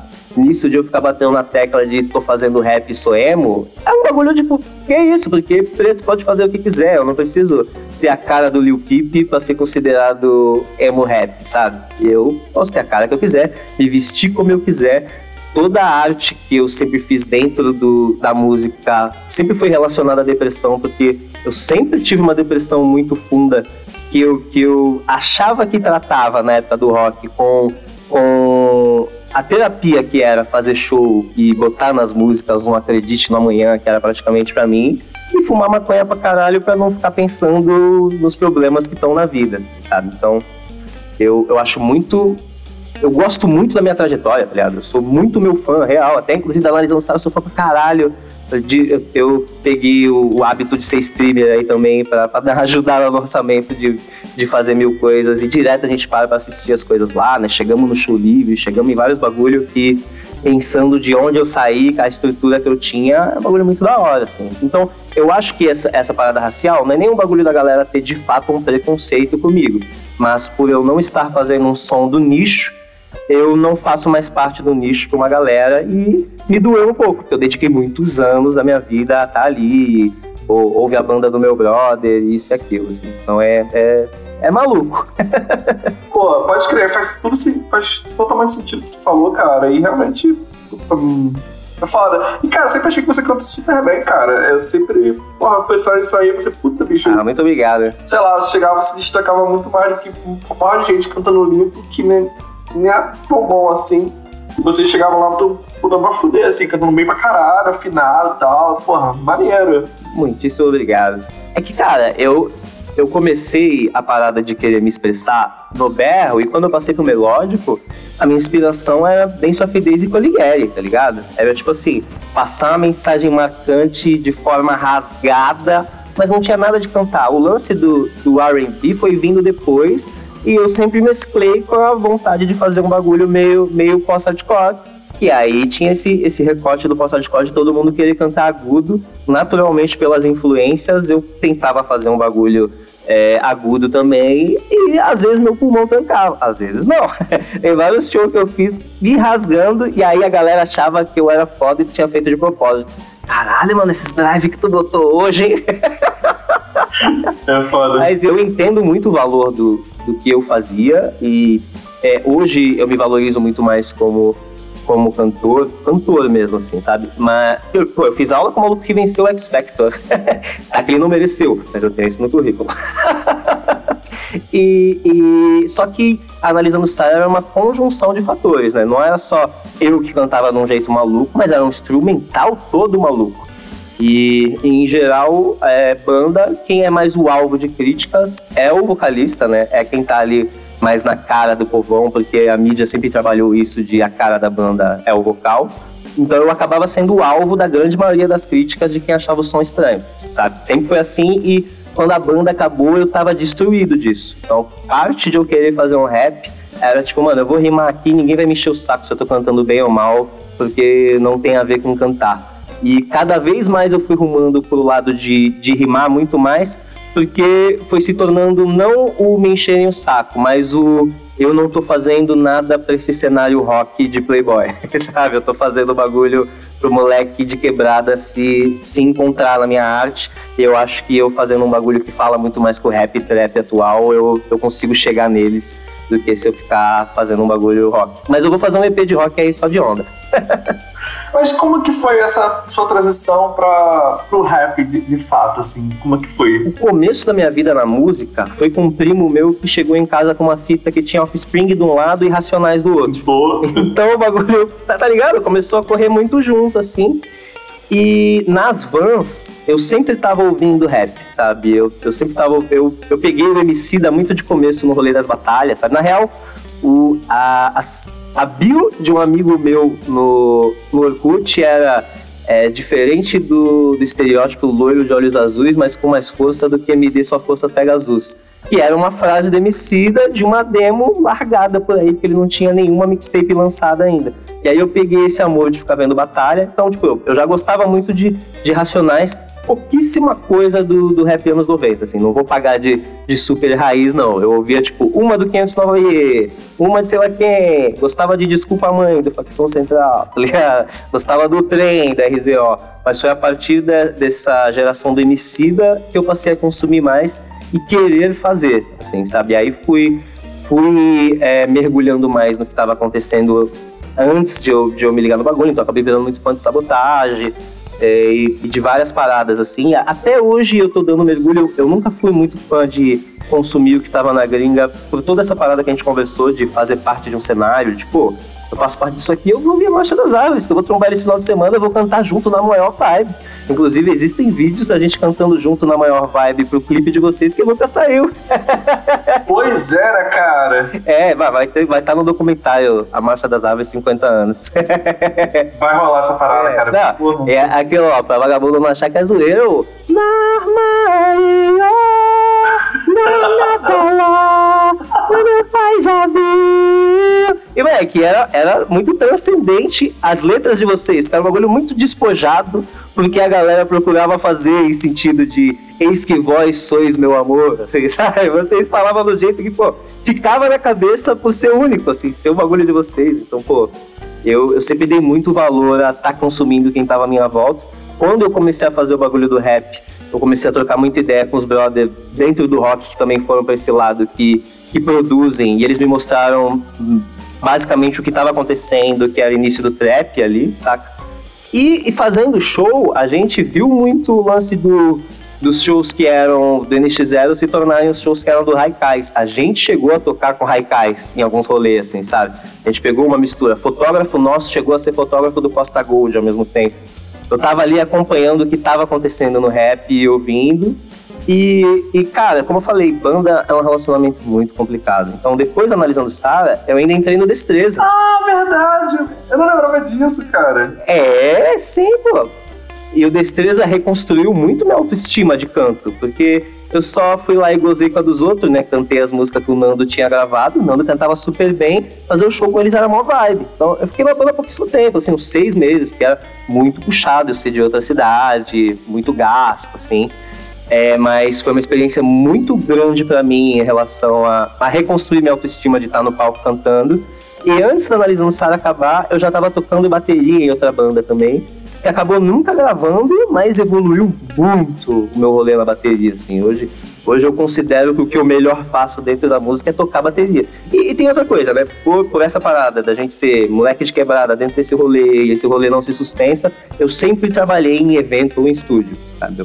Trabalhei anos no Espaço Estúdio G, aqui no ápice do emo, que tudo quanto é banda, viu? Ah, inclusive, a banda que eu mais amo em relação a trampa é o 35ml, cara. Nada a ver, mas o carinho que os caras me tratou, mano, tá? Eles, eles no palco assim, ó. Pá, para, aí, bagulho lotador, eles. E aí, Giba, como é que tá o som? Para, para. é, meu irmão, irado, irado. Cara, muito firmeza. Também lidei com muita malícia de, né, moleque playboy de condomínio que tava achando que tava já rockstar mas me possibilitou estar tá sempre evoluindo em instrumentos. Pô, bateria é o maior instrumento de playboy do caralho, né? Como é caro tocar bateria, nem adianta tu comprar uma bateria para tentar tocar em casa que você não vai poder. então, esse acesso a estúdio me permitiu a tocar um pouquinho de tudo, sempre curti o lance de batera e evoluí muito nesse lado. E aí, depois de um tempo com essa banda tocando batera, é, por trabalhar em estúdio, surgiu uma banda lá sem vocalista que me chamaram. Eu acabei então nessa banda também, uma banda chamada é, Ciclo. E nesse tempo eu já estava lançando alguns singles solo, assim. Então eu estava meio que. O que eu trabalhava de internet era a minha carreira solo. E, e, eu tava tendo. E, pô, é muito terapêutico o bagulho de você ter a rotina de ensaiar com os caras, né? É o, é o, futebol da semana do, do trabalhador brasileiro. É esse bagulho de tu ir lá, tomar uma breja, botar pra fora ali. Então, Fiz parte dessa banda há muitos anos, ela mudou de nome para Razão de Ontem, e ela teoricamente existe até hoje aí, mas né, pandemia, mil coisas, a gente deixou meio de lado, assim. E outra coisa que, que me atrasou muito, me deixou muito no meio do caminho sem saber o que fazer, é depressão sem tratar, cara. E, tipo, toda essa conversa de, de saúde mental é um lance recente. Eu tive todo um ódio por Setembro Amarelo, por todo aquele rolê do minha DM está aberta, sabe? Fui, eu, eu fiz o, o meu primeiro disco em resposta a isso. O meu primeiro disco lançado solo foi lançado em setembro ele se chama Pessoa Tóxica.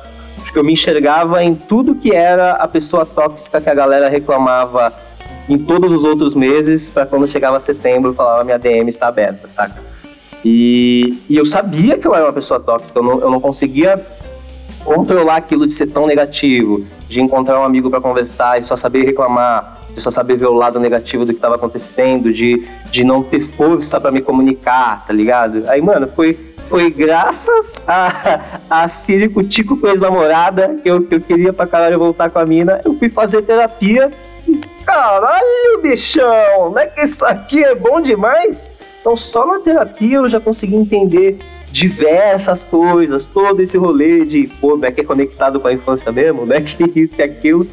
E aí, é, depois de um tempo na terapia, eu vi que aquilo ainda não era 100%, aí fui em psiquiatra, passei a tomar remédio, caralho, cuzão, que vida maravilhosa. Tu acordar de manhã e, tipo, não tá odiando tá vivo, não passar duas horas na cama pensando, caralho, eu não acredito que eu vou ter que sair daqui. Que é aquilo? Ah, eu, eu tô falando eu trabalhava em estúdio, mas para me sustentar de verdade eu trabalhei em várias outras coisas. Então eu trabalhava em escritório de uma transportadora e o bagulho sugava a minha alma, sabe? Eu, era eu hum, deixando patrões ricos, né? Ganhando um salário ali hum, médio para pequeno e sempre pensando que, porra, quero viver da minha arte, eu quero poder ter de segunda a sexta para compor, ensaiar, eu não posso porque eu tenho que estar tá aqui e tal. E isso alimentava ainda mais a minha depressão. E, cara, depois que eu passei a, a tratar isso, é que, pô, é muito louco, né? É meio bizarro até falar que foi em 2018, 2019 que eu fui fazer terapia, assim. Mas é porque o meu pai é é cara. Eu fui criado só pelo meu pai, né? E o meu pai é o cara riponga da homeopatia, assim, ao menos na minha infância. Então ele foi muito contra eu tomar remédio sempre. Independente de eu ter o, o, o diagnóstico clássico de depressão, ansiedade, ele ficava com muito medo de eu virar dependente de algum remédio. Mas aí, dado o momento, não deu mais, assim. Então isso, isso de botar as ideias no lugar e me sentir bem é, no padrão, no default, sabe? Não ter que encher o cu de maconha para fazer qualquer coisa, é, me fez enxergar que também sozinho não chegou a lugar nenhum. E, tipo, analisando o Sara, dava certo porque era um coletivo de pessoas trabalhando em prol daquilo. E eu formei um coletivo em prol do meu trabalho chamado Tristeza Mob. A gente até tem um loganzinho interno que é transformando tristeza em dinheiro, que foi, tipo, ali no começo da pandemia, eu, eu tava com vários amigos que perderam trampo e que estavam meio desesperados, tá ligado? Não sabiam o que fazer, porque, né, toda a área cultural afundou, né? E, e aí eu meio que reuni eles e, galera, vamos tentar um coletivo aqui, então a gente tenta jogar em tudo, de ser coletivo, produtor, a marca, e estamos aos poucos nos estruturando e fazendo cada, mais, cada vez mais coisas, né? A gente já tem, tá lançando coisa ativamente há, há um aninho, assim. E foi graças a me tratar e conseguir viver bem é, em, em sociedade com a galera ali que a coisa tá andando de novo e tal, assim. E, e eu até tive uma, uma recaída porque eu eu não vou mentir e dizer que, ah, foi troca de remédio. Não, eu parei de tomar remédio uma cota que tava muito caro, tá ligado? Teve uma receita de, de remédios que eu fui comprar que deu tipo 700 reais. Eu tinha gastado mais 400 com a psiquiatra. Eu falei, maluco, não dá. ou, ou eu crio filho ou eu sou saudável, sabe? Então eu tentei um tempo voltar à vida sem remédio e afundei completamente. Foi quando você me convidou a primeira vez pra gente gravar. Só que hoje eu, eu, eu já entendo o caminho do, do poço. Eu já sei que quando eu tô me sentindo assim, que eu tô meu inimigo, é a depressão, não sou eu. Então eu nem quis gravar contigo. Eu falei, cara, vamos mais pra frente que eu não tô bem de cabeça. É a melhor coisa. Agora eu tô aqui, ó, medicadão, tranquilão, tendo o melhor pra gente rir e, e falar aí, sabe? E quando você vinha para Santos, eh, parte da minha depressão me impedia de conseguir dar rolê contigo, cara. Eu ficava, porque, tipo assim, eu, eu era isso, era moleque de quebrada, então eu não tinha a grana para fazer a mesma coisa que a outra molecada faria. Mas eu tenho certeza que se eu chegasse pra tu e falasse, Matheus, tô quebradão, vamos trombar aqui no meu bairro, tomar uma breja aqui, a gente ia se trombar e ia ser irado. Com certeza, cara, com certeza. Até porque eu, putz, eu. Apesar que eu nunca, nunca sabe, eu sou de Guadalupe, nunca tive dinheiro, então, Sim. então assim, então pra mim, bicho. então, é... é, né? Não tinha nem a ver. É, é, não é a minha. Então, cara, eu tenho muita lembrança de que todas as vezes que você veio pra cá, você tentou muito fazer um rolê só comigo. Tu sempre colou na casa da galera da banda e tal, mas tu sempre deu a ênfase, de, pô, vamos fazer um rolê e tu, vamos fazer um rolê e tu. Sim, pô. Pô, tô aí, tô em Cubatão, tô indo pra Santos, vamos se trombar, vamos se trombar, então. Agradeço demais o quanto você sempre insistiu na nossa amizade. Pois é, é cara, foi uma parada assim que eu sempre, eu sempre curti pra caramba você, assim, de verdade. Não tem foda gravação aqui, putz, eu já falei isso pra você várias vezes antes. É. A gente perdeu contato nos últimos anos, mas eu acho que, sei lá, as coisas, as coisas acontecendo, várias coisas. E, mas nem foi nem. A gente nunca brigou, nunca foi nada, né? É só per perder contato mesmo, né? E, pô, e a gente vem, vem de um tempo que não existia essa, essa, essa enxurrada de rede social para tu saber o que teu amigo tá fazendo, sabe? Pois é. A gente tinha lá o MSN, um bagulhinho ali que a gente, né, no máximo se falava alguma vez na semana e depois a, a, vida adulta vem massacrando, né? Sim, sim, cara. Agora eu tô com filho, então é. o bagulho é muito doido. Mas agora, vamos aproveitar esse gancho que já tinha marcar uma paradinha que eu falei já. Sim, agora que você tá pertinho de mim, maravilhoso. Putz, agora vai ter que rolar bastante, cara. É, cara, uh, eu gostaria de falar sobre tristeza mob. O que é tristeza? Você falou um pouco já. Sim. Mas tu falou que ah, uma, uns amigos que se reuniram para tentar capitanear alguma uhum. coisa, claro, dinheiro e também construir algo junto. Mas fala, fala esse coletivo aí, o, que é, não, o, o, o nome. É tá do emo mesmo? Ou é porque. Tem, tem o lance, tipo, é, basicamente é o nome da, da marca e selo. E a gente também vai lançar umas músicas é, coletivas como, como grupo de emo rap.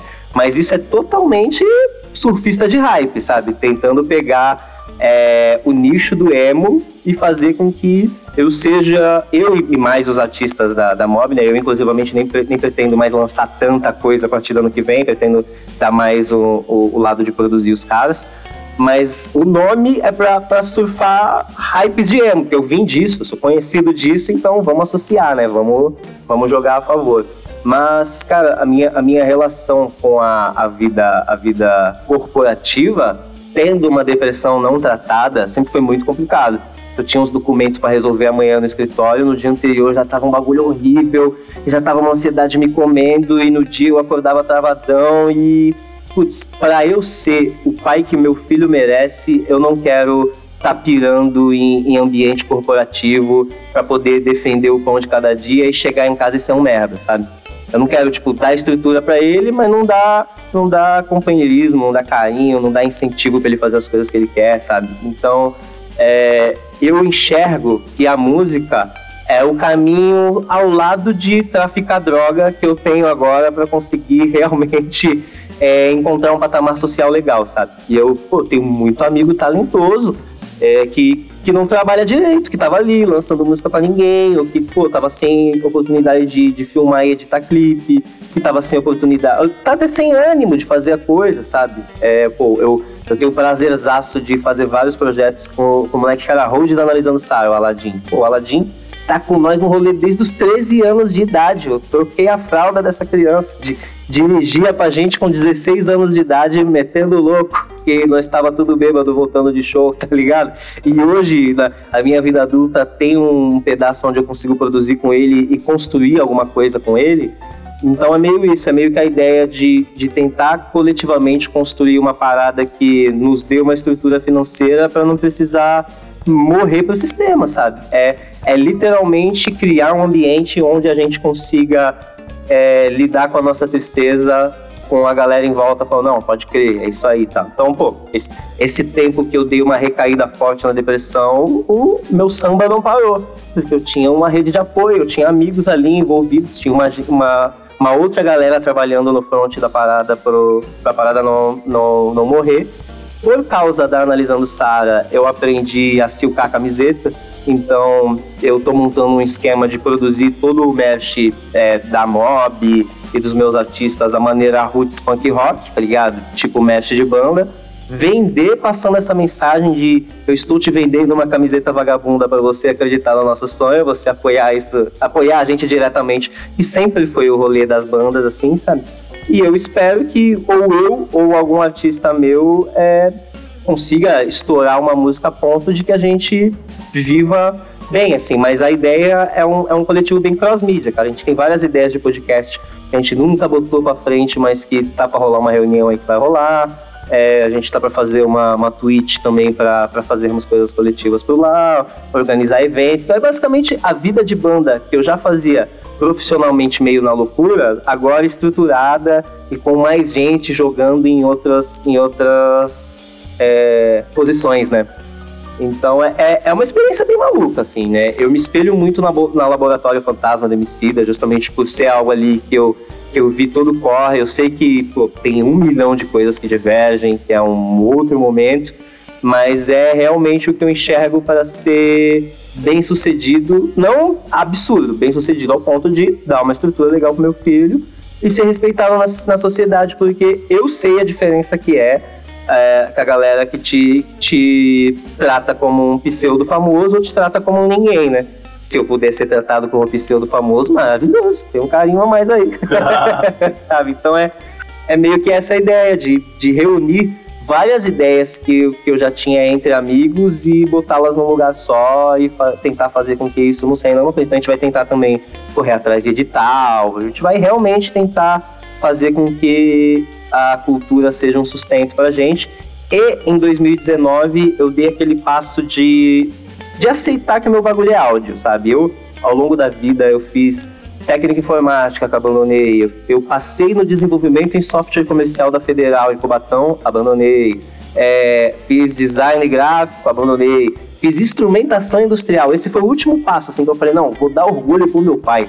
Vou fazer um bagulho para ser mesmo da indústria e tal. E não rolou, não era para mim. Então eu fui tentando estudar várias coisas até que eu fui estudar áudio mesmo. Então eu fiz aí em São Paulo aquele curso de fundamentos do áudio e acústica do IAV, né, que durou um semestre, e um semestre subindo e descendo, mas é, enxerguei a complexidade do áudio. Eu vi que, pô, que de repente eu posso ser cabo man num programa de TV local e receber um salário digno fazendo um bagulho que de alguma forma eu gosto, de alguma forma tem a ver comigo. Então, parte da mob também é eu querer ser mais produtor, sabe? Botar a mão na massa de produzir artistas, se algum deles virar e ficar fazendo show, botar a mão na massa de fazer o PA e eu também quero fazer um lance de, tipo, da gente formar uma super banda, que é o que tá começando comigo, que eu tô fazendo shows agora com uma banda de moleques da Mob, mas essa banda aí crescendo a ponto que a gente consiga viajar, tipo, uns 3, 4 MC mais os músicos e fazer um show Tristeza Mob, que tenha minhas músicas, que tenha mais as músicas dos caras. Então, é, são várias esperanças que a gente está tentando organizar de maneira concreta para fazer acontecer e tal, e é, uma parada que a, que a Tutinha, que faz parte da Mob, fala muito desde que ela entrou, que tipo que a Mob deu um propósito de vida para ela e isso é muito foda. E é basicamente isso, é um, é um propósito que a gente tem ali de, de tentar fazer o nosso rolê de forma honesta. E se não der certo, rapaziadinha, eu sei onde vende a maconha boa e eu vou fazer um corre aí e vocês vão me ver no Datena. No Datena é foda, né? é, você falando sobre o Tristeza Mob, porra, muito foda, né? Tipo assim, vai pegando, pegando o do it yourself, a parada que já fazia antes de lançar, tipo, quando fazer CD, fazia exposto aqui na época, né? Exatamente. Com a camisa e tal. Então meio, meio que você tava botando em prática, em, só que em outro rolê, o que você já fez a vida toda, né? Sim. Então, assim, é, é, bem legal se reunir. É uma parada também que eu sempre tentei fazer, tipo de ter um selo, essas coisinhas, só que, tipo assim, nunca foi viável. Tu teve selo, né? É, é mas existe ainda porque não acabou. é, mas tu não consegue dedicar tempo a lançar coisas e tal, assim. Não tem, cara, não tem. Eu, eu, eu, eu gosto pra caramba desse rolê, então por isso que eu quando eu vi. Eu tenho, eu tenho adesivo da Guadalupe Records, né? Tem adesivo colado é. no meu quarto aqui no lugar. Aí eu, por isso que eu, quando eu vi você uma tristeza móvel, eu achei super foda. Eu falei, putz, é isso mesmo, cara. Pra fazer o seu rolê e pra você não depender de ninguém. Você pode lançar sua parada e fazer a parada girar, né? Não, e é aquela parada também que a gente conversou sobre esse rolê, esse rolê de, de tocar, viajar e tal. Dá um conhecimento pra gente que nenhum trampo dá, sabe? Então eu consigo pegar artistas mais novos que não viajaram tanto, que não fizeram toda essa loucura e direcionar.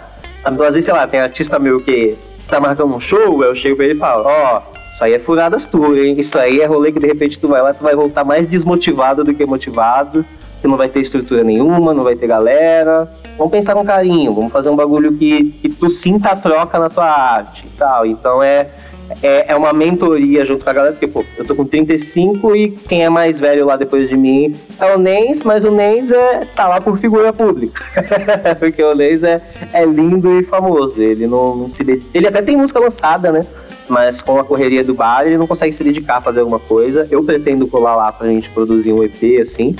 Mas o resto da galera é tudo sub-30, sabe? Tem, tem artista de 22, artista de 25, é, e acaba sendo uma troca muito maneira. Tipo, eles me colocam muito no que tá acontecendo agora. Então, o artista que mais tá dando certo é dedicadão ao TikTok. É muito fora, uma rede social que até ontem eu nem queria criar perfil. Eu já tava, não, mano, não, já fiz tudo, não aguento mais. Mas o moleque tá mostrando o resultado e tá lá no nosso canal do YouTube, a galera comentando, vim pelo TikTok. Então, é, acontecem várias trocas boas e a gente consegue fazer igual em banda, que banda tem sempre alguém que tá desistindo e o resto puxa pela mãozinha e fala, não, vamos aí, cara, é da hora, é nosso bagulho. E, e vira essa rede de apoio, assim. Então, é, é basicamente conseguir sobreviver sem, sem ficar ricaço, assim. A gente, a gente mira muito na Sound Food Gang, né, que é um, que é um coletivo de artistas, tem o Young Buddha, tem o Neil, tem os caras que não é um Matue Xamã tocando na rádio, que a arte deles, de repente, nem é para um povão tão abrangente, porque é um bagulho cheio de referências ali de anime, de videogame e tal, mas que, é, ao nosso ver, parece que dá uma estrutura de vida para os caras, para os caras conseguir, né, basicamente, ser artista sem estar tá se dobrando alguma cadeira de escritório que está arrancando a alma dele. Então é meio que essa, brisa assim, sabe? De ninguém quer ser super famoso, Mas a gente quer chegar numa viralizadinha aí, bater uns 100 mil plays nas coisas pra coisa se pagar e, e ser maneiro. Pô, pode crer, cara. É, mas um outro ponto que eu queria também abordar é que não tem como não falar sobre como. É, é, como o rock influenciou esse rap brasileiro atual, porque a gente pode várias referências lá do Emicida com o NX0, com a Pitch e tal, sei lá. E também hoje, uhum. tipo, eu vejo muitos, muitas pessoas que eu conheço eram envolvidos com rolê de rock, que hoje estão ouvindo com rap ou, ou que é DJ. Tem uns amigos meus lá do Brasil Grime Show, uhum. que eles eram ouvidos com isso. Pode crer. Cara, eu fiz, eu fiz uma mixtape pra eles me notarem e eu ser convidado. Eu, pô, eu, eu já vi o, o Constantino tweetando farol, então eu sei que eu tô em algum lugar do passado dele lá. Eles têm ele, o programa Brasil Grab Show, eu lancei uma mixtape chamada Brasil Emodril. Totalmente na zoeira de, de ser notado por eles, assim, porque eu quero dar uma participada lá, justamente por ser um bagulho de rimar pra caralho é totalmente longe do que eu fazia no rock. Eu quero dar uma brincada disso, espero que algum momento role. Mas sendo honesto, eu nunca mandei inscrição, ó. eu vou mandar, vou mandar. Pô, manda, cara, os caras são maneiros, pô. Renan, Lucas, ouvem aí, pô. É, tem o, o Antônio, né, o Constantino, que está falando, ele, ele era, ele, ele era envolvido na cena, hoje é um DJ que tá, tipo, super fazendo várias coisas bacanas, e tem o... Sim, tem o Totonete também, né? Mano, o Totonete, um anjo da minha vida. O Totonete também. Pô, o, preço dos lanches em frente à Planet é, é um assunto à parte para outro podcast tão maravilhoso que era. Eu vinha na van ali com 10 mangos no bolso, mano, eu vou comer um X tudo e eu vou tomar ainda uns 3 refri com esses 10 mangos, vai ser maravilhoso. Mas a primeira vez que eu pedi um completão lá, Mike, eu tava lá assim esperando, aí o Totonete sentou do meu lado e falou: Aí, Tá ligado que o completão aqui vem com passas e ovo de codorna? Falei, tá maluco? Que que é isso? que doideira é essa no meu lanche? Põe passas no bagulho não, irmão. Totonete um anjo da playlist.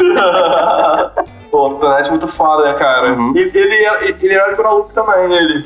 Aí hoje ele é super famoso também. E eu acho bem legal que, tipo assim, que, tipo, a galera tá, continua envolvida com a música e, e, é, e é muito foda que, tipo assim, mesmo não fazendo coisas diretamente ligadas com o rock, mas influencia, é, eu acho que às vezes com uma agressividade, às vezes com Sim. É, a expressão da música, às vezes o visual que você vai fazer, ou até uma camisa de uma banda Sim. que você está usando num show. Tipo, o, o Antônio, vira e volta eu vejo ele usando alguma camisa de sepultura, sei lá, e numa parada de um rolê de rap, tá ligado? Ou, sei lá, uma coisa assim. Tem uma mina que atualmente ela, ela é, é casada com aquele rapper da Lua, que eu conheci o trampo dela por causa do Brasil Grammy Show, assim, paguei mó pau pra mina rimando, que ela conseguia fazer uns bagulho melódico em cima do beat que ela nem sabia qual viria, tá ligado? O Mega Ninja, que, eu, que o, o nome da mina artística é Scarlett Wolf.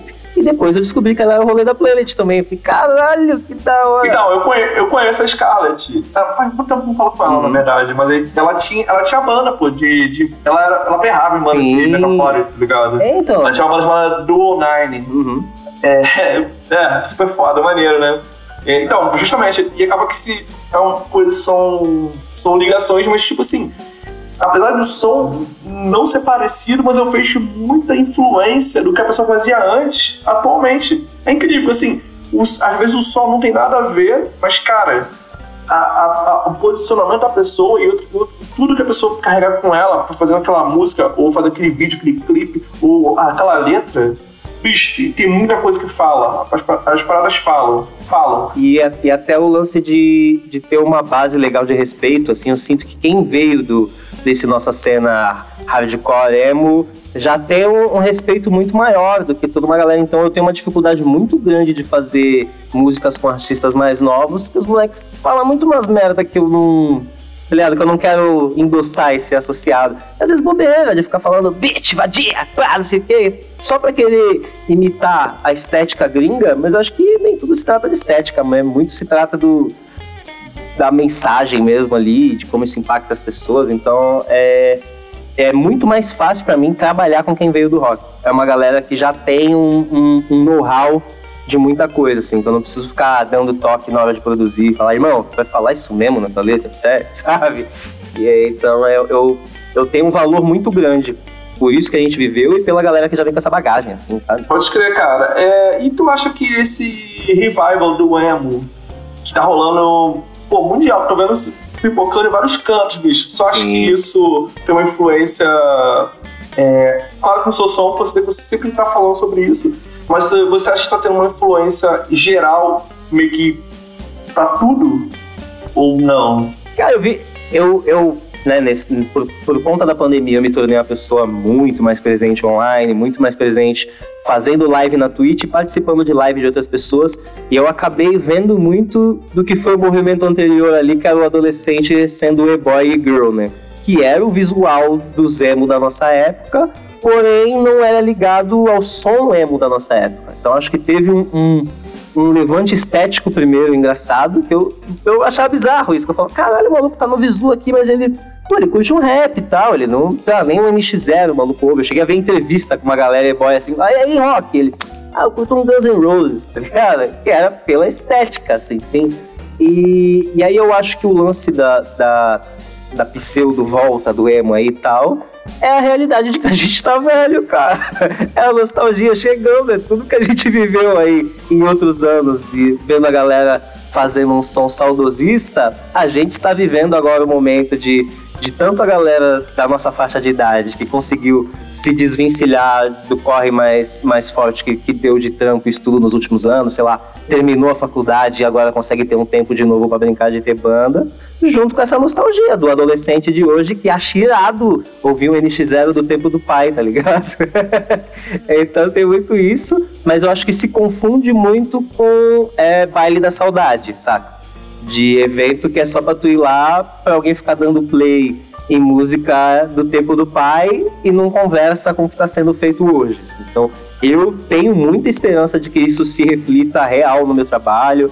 Fiquei muito feliz com aquela música Boys Don't Cry da Anitta, que foi a Anitta brincando dentro desse rolê também. Então, pô, se chegou na Anitta, o bagulho tem, tem tudo para proliferar aí. Eu, eu fico muito de olho no lance do do Lucas Fresno tá envolvidão em produzir Manu Gavassi, em produzir uma paradinha com a Glória Groove, de estar tá com esse pé mais dentro das divas pop. E, e, eu fiz uma música chamada Drill Mais Triste do Mundo, só com nomes de músicas da Fresno, para ser notado pelo homem e conseguir.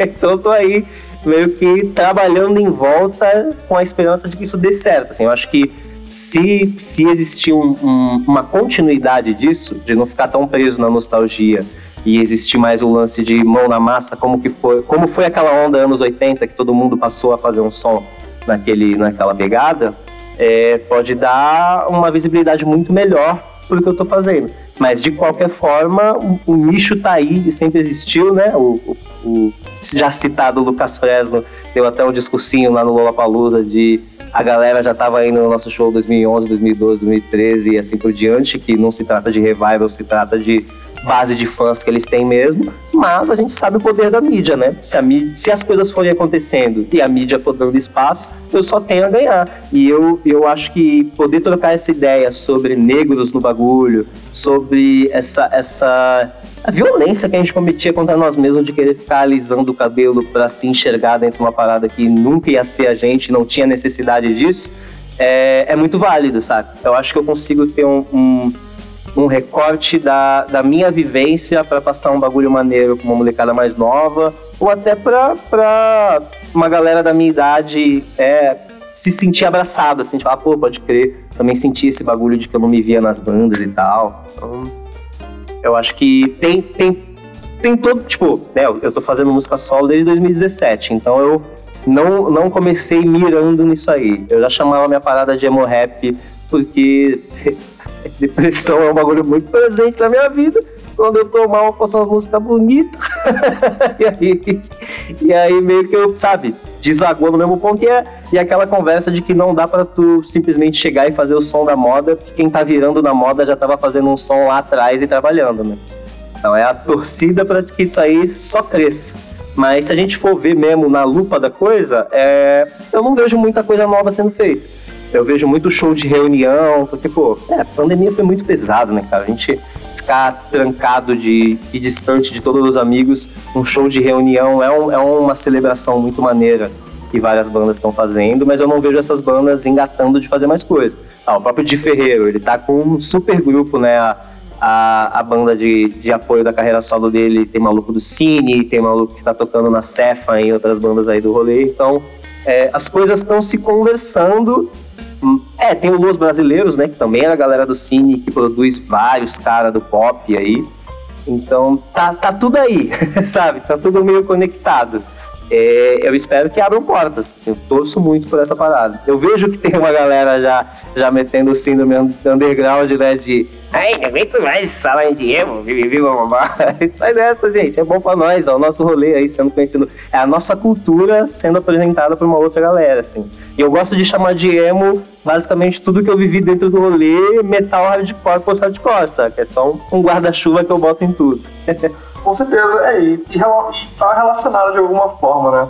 E, e, você falou, citou aí, não, aqui, ah, daqui a pouco do, os moleques agora estão, ah, vou ouvir o som do meu pai, da época do meu pai, eu vou ouvir Fred, sei lá, uma coisa assim. Uhum. E, cara, vamos, queria falar contigo sobre paternidade, que você agora é pai, né? Você, é, eu, eu vi lá, do, do é, seu filho e tal. Putz, bicho, eu achei super foda, assim, maneiríssimo. É, é, é maravilhoso, é, barra não recomendo, tá ligado? Tipo assim, ó, ao amor da minha vida. E, putz, eu sempre pensei, é, eu sempre fui porra louca para fazer a coisa do rock dar certo. Então, né, é, a gente nunca pensou se tinha dinheiro, a gente marcava e dava um jeito. Ô, chamar a gente pra tocar em Porto Alegre. E aí, qual é que vai ser? Ah, vamos ajudar a gente com 200 contos. Quanto que a gente precisa completar pra ir até lá? 2.800. Beleza, vamos dar um jeito. Sempre foi na, na loucurada, sem guardar um real no mês, sem, sem pensar em nada de futuro. E eu sempre tive lá no fundo que filho seria a única coisa que me chacoalharia para ser mais responsável. E é real oficial. me chacoalhou de um jeito que eu não paro. Independente de como eu esteja me sentindo, eu tô sempre trabalhando, fazendo alguma coisa, desenrolando, porque alguém depende de mim. Mas é muito massa, cara. Putz, a, a, ele tá com seis meses agora. Eu, eu não moro com, com a minha namorada, Renata, né? É, tanto eu quanto ela mora com o pai, que é mais velho, então a gente botou isso na balança de que nosso pai precisa da gente perto por agora, assim, sabe? E, e aí a gente vive meio na divisão, esperando fazer uma introdução alimentar mais forte para ele ficar mais aqui. Mas, cara, todo dia que eu vou lá, eu, eu, ela abre o portão, o moleque me olha e abre um sorrisão sem dente ali, pô, bagulho, minha vida faz sentido, assim, sabe? Muita coisa conecta. Mas é isso, eu, jamais vou ser o cara que fica levantando a bandeira. Tenham filhos! Assim como eu vou levantar nem a bandeira do fumo em maconha. Eu acho que cada experiência é uma experiência única para cada pessoa.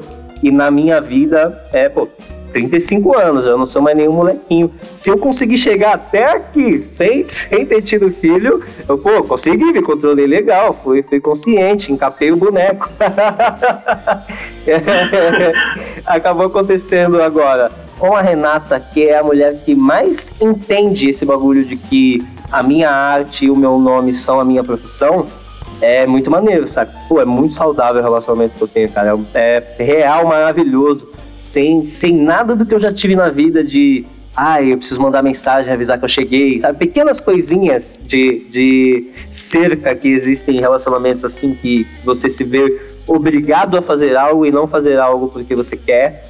É, é muito foda, sabe? Então, tipo, tá, se eu, se eu sair com ela, chegar em casa e de repente esquecer de mandar uma mensagem, não vai virar uma briga do é, chegou e nem me avisou, nem me viu nada. Dando esse exemplo básico, que eu acho que é a coisa que eu mais vejo acontecer em relacionamentos, essa, esse GPS ambulante que tem que ficar fazendo com outra pessoa que não tem a ver para mim, né?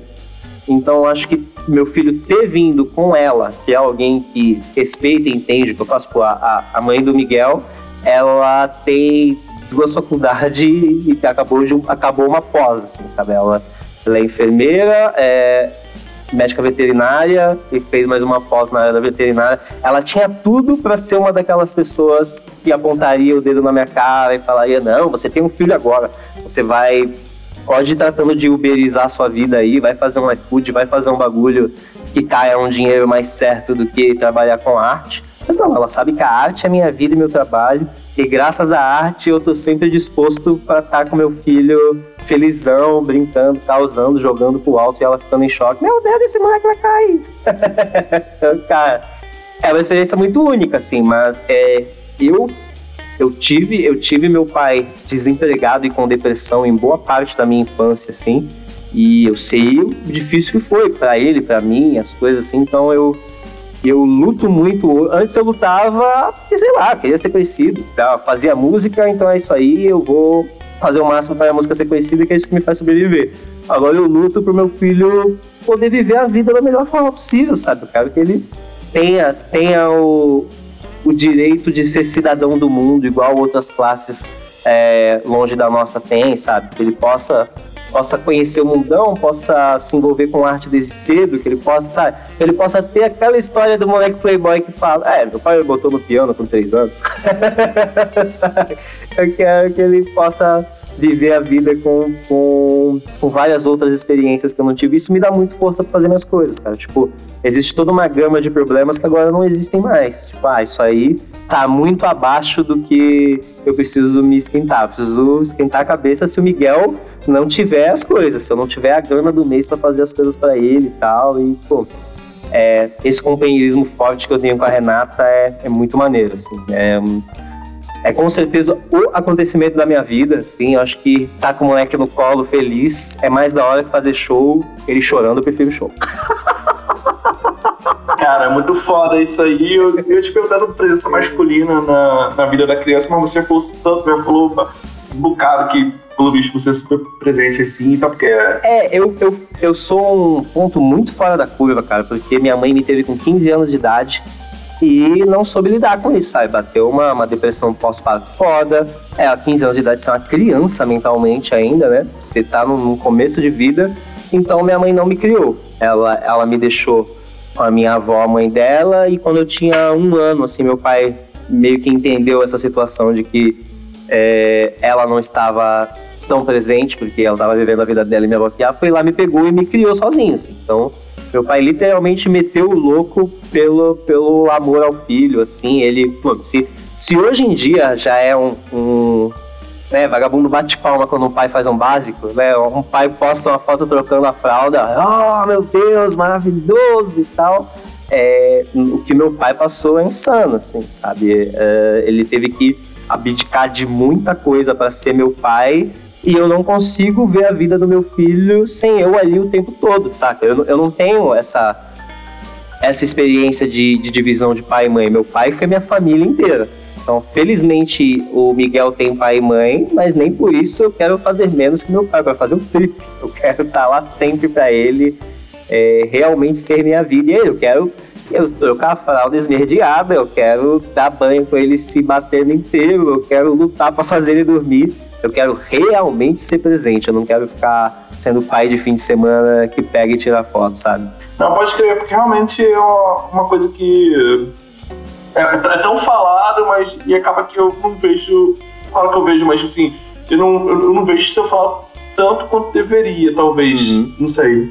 É, talvez possa ser impressão minha, mas acaba que eu acho que é algo que eu acho que é importante, você falando sobre paternidade, é, sobre presença masculina na criação, esse tipo de coisa, que algo que acaba que sempre quando, quando vai, vai ser falado, é, acaba que sempre citando algum exemplo ruim uhum. de, um, de um pai ruim. Sim. Acaba que você tem um exemplo bom e você, que, você citou, citou exemplos de, da sua presença nesse, nesse meio, né? Você não é só você é participativo, você não é uma pessoa que só que tá, ah não, sou pai, tô só, eu sou só provedor.